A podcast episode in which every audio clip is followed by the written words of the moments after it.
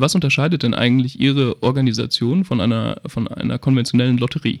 Was uns von einer Lotterie unterscheidet, ähm, ist, dass wir ähm, Träume und äh, Wünsche und ein ähm, Gesellschaftsbild eigentlich und ähm, Ideen vom gemeinsamen Zusammenleben zusammen mit dem Geld sozusagen ähm, verlosen. Und es geht darum, wie Menschen sich ähm, in einer breiten Gesellschaft und nicht nur ähm, für einzelne Individuen ähm, vorstellen, unbekümmert und nicht unbedingt mit großen Mengen Geld, aber mit einem Grundeinkommen halt, das ähm, den persönlichen Bedarf erstmal deckt, wie es sich da gemeinsam lebt und wie man vielleicht auf andere Art und Weise miteinander ähm, viele Bereiche des ähm, gemeinsamen Zusammenlebens, des Arbeitens und auch das ähm, sich um die Gesellschaft kümmern, des Familienlebens, der zwischenmenschlichen Beziehungen gestalten kann. Die Idee des äh, bedingungslosen Grundeinkommens macht er jetzt schon seit einer, einer Weile die Runde. Ähm, der bekannteste Vertreter hier in Deutschland ist wahrscheinlich der, äh, der DM-Gründer Götz Werner. Ähm, wie, sind, wie sind Sie dazu gekommen oder wie ist Ihre, Ihre, Ihre Organisation auf die Idee gekommen, ein gecrowdfundetes Grundeinkommen zu verlosen? Mhm. Ähm, das ist eigentlich ganz einfach. Die Sache war, wenn man ähm, sich die Grundeinkommensdebatte von vor bis zwei Jahren angeschaut hat, war ganz stark, ähm, war die ganz stark intellektuell geprägt. Also es ging eigentlich darum, für und wieder zu diskutieren. Und ähm, somit waren eigentlich größte Teile unserer Gesellschaft von dieser Debatte ausgeschlossen, weil entweder nicht die Zeit hatten, sich ähm, das Wissen anzueignen, um dort auch mitreden zu können, oder einfach nicht Zugang zu diesem Wissen hatten. Und die Idee war, ähm, wie wäre es denn, ähm, wenn wir die Menschen das einfach ähm, ausprobieren lassen und fühlen lassen, wie es sich anfühlt mit einem ähm, bedingungslosen Grundeinkommen und gar nicht ähm, schauen und sehr lange drüber reden, ob es ähm, äh, funktioniert, sondern es einfach ausprobieren. Also hat es quasi ein ganz unpolitisches Projekt, aber trotzdem mit einer politischen Intention?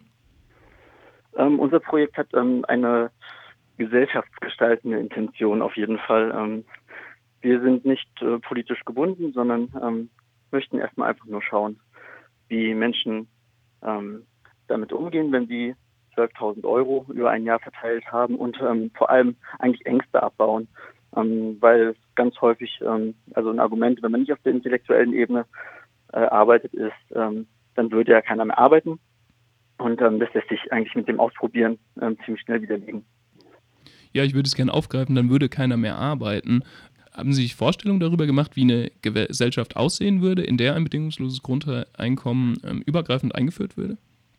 Auf jeden Fall. Da gibt es ja sehr, sehr viele Modelle, Utopien, Dystopien. Ähm, man kann das ja auch mal ganz ähm, pragmatisch sehen und gar nicht ähm, schauen, was dann sein würde, sondern einen ganz aktiven Part, einen gestalterischen Part einnehmen. Also wenn wir schauen, okay, ähm, wir haben jetzt eine Grundeinkommensgesellschaft, ähm, dann würde ja keiner, äh, da würde ja keiner mehr arbeiten gehen. Ich glaube, es ist ganz ähm, spannend.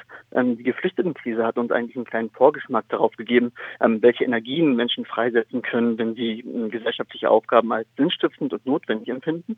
Und zwar haben ja da Menschen ihren gesamten Jahresurlaub genommen, um völlig Fremden zu helfen und ähm, dieses enorme Engagement wurde vor allem ja von denen getragen, die es sich leisten konnten, Urlaub zu nehmen.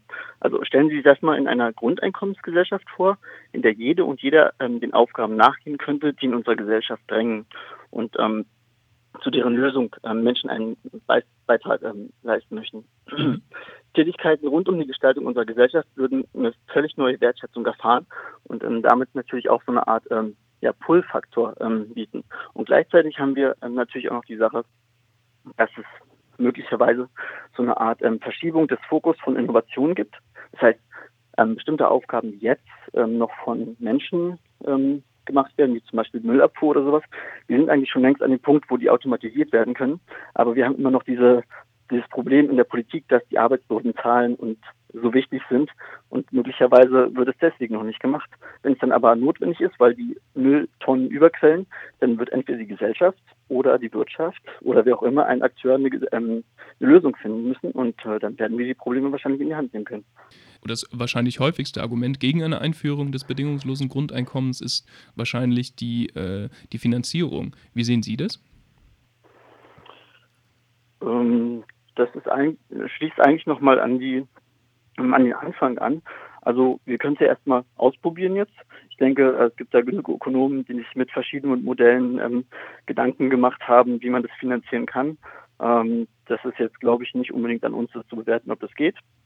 Und ähm, wir sehen ja auch gerade ähm, aktuell in Kanada, in Brasilien, in Kenia, in Namibia, in Finnland und sogar in den Niederlanden ähm, Pilotprojekte, die es in, einer, ähm, in kleinen abgeschlossenen Kommunen oder ähm, Bereichen schon ausprobieren. Also ich glaube, da wird genug passieren und möglicherweise wird es auch notwendig und dann ist das Geld immer da, wenn es notwendig wird.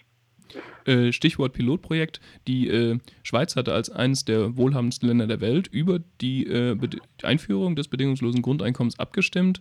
Ähm, was denken Sie, warum ist die Initiative gescheitert? Ähm, ich finde nicht, dass die Initiative gescheitert ist, allein schon, dass die Volksabstimmung zu, zu, zustande gekommen ist, heißt für mich, dass es ähm, einen großen Bedarf in der ganzen Bevölkerung ähm, gibt äh, oder gab von der Schweiz, darüber ernsthaft zu debattieren. Und dadurch ist die erst zustande gekommen. Und ähm, es ist ja auch so, dass äh, da, damit das Thema nicht äh, ist sozusagen. Ne? Es gab ähm, durchaus ja noch äh, viele Menschen, die dem zugestimmt haben und ähm, wahrscheinlich auch viele Menschen, die einfach unsicher waren. Also es ist eher ein Zeichen, glaube ich, dafür gewesen, dass wir noch mehr machen müssen, um ähm, vielleicht nicht auf der intellektuellen Ebene, sondern einfach auf der Ebene, die ganz persönliche Ängste vielleicht angeht, ähm, mehr Überzeugungsarbeit zu leisten und auch äh, Fakten zu schaffen im Sinne von, schaut her, es gibt Menschen, die leben mit Grundeinkommen und guckt mal, was sie alles Tolles machen. Dann blicken wir doch mal kühn in die Zukunft. Äh, was muss denn noch passieren, damit eine Gesellschaft bereit ist ähm, für ein bedingungsloses Grundeinkommen? Ich hoffe, dass keine schlimmen Dinge passieren müssen, die uns dazu, dazu bringen. Ähm, mich würde es freuen, wenn wir durch mehr Pilotprojekte und mehr ähm, Vertrauen in uns, also in unsere Mitmenschen und gegenseitiges Vertrauen, es einfach schaffen, ähm, mehr, ähm, mehr Offenheit und vielleicht auch eine Art von ähm, Forderung durch die Gesellschaft an die Politik ähm, zu erreichen, das einzuführen. Und ähm, vielleicht schaffen wir es auch in größeren Projekten noch mehr Menschen ein Grundeinkommen zu ermöglichen und dadurch noch größere Sichtbarkeit zu, zu erlangen.